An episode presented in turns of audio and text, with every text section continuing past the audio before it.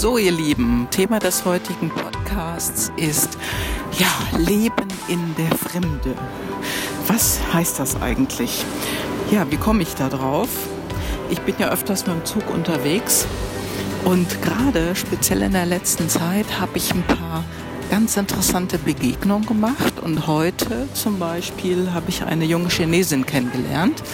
Und zwar, ich war auf dem Weg in die Niederlande und ja, durch diverse Zugverspätungen, Umstiege und so weiter ähm, musste ich eine ganz andere Strecke fahren, bin mit einem ganz anderen Zug unterwegs gewesen und wir saßen uns gegenüber und kamen ins Gespräch.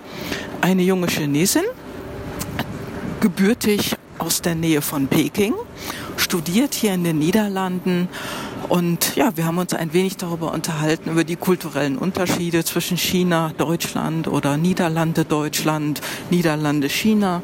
Und das muss ich wirklich sagen, war ganz, äh, ganz interessant, sich mit dir zu unterhalten.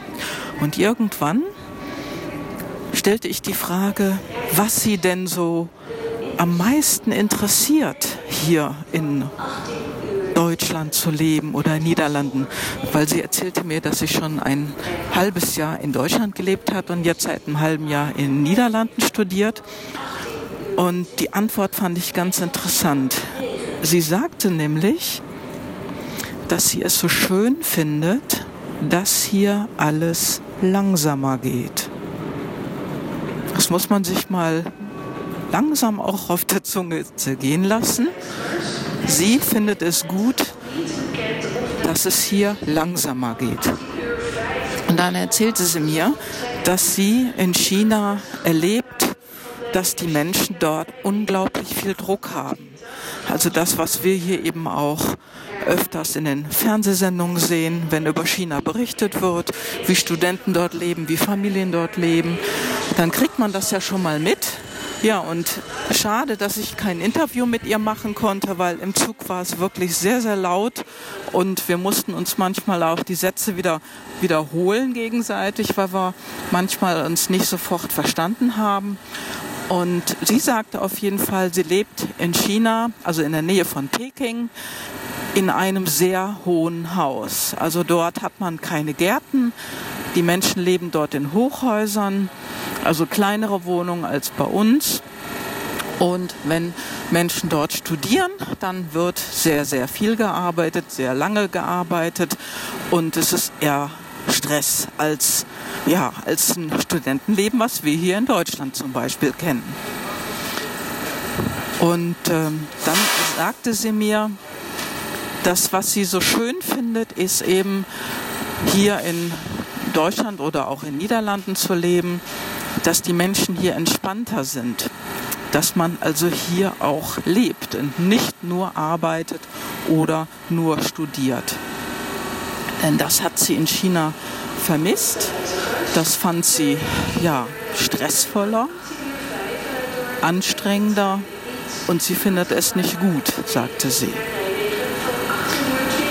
Wo, wenn du wenn du jetzt diesen Podcast hörst, hast du schon einmal überlebt, ob du in einem anderen Land leben könntest oder wenn du auch Student bist, könntest du dir vorstellen, auch in ein wirklich fremdes Land zu gehen, weit weg von zu Hause, also nicht mal eben ins Nachbarland rüber, sondern wirklich weit weg von zu Hause in eine ganz andere Kultur wechseln, um dort zu studieren?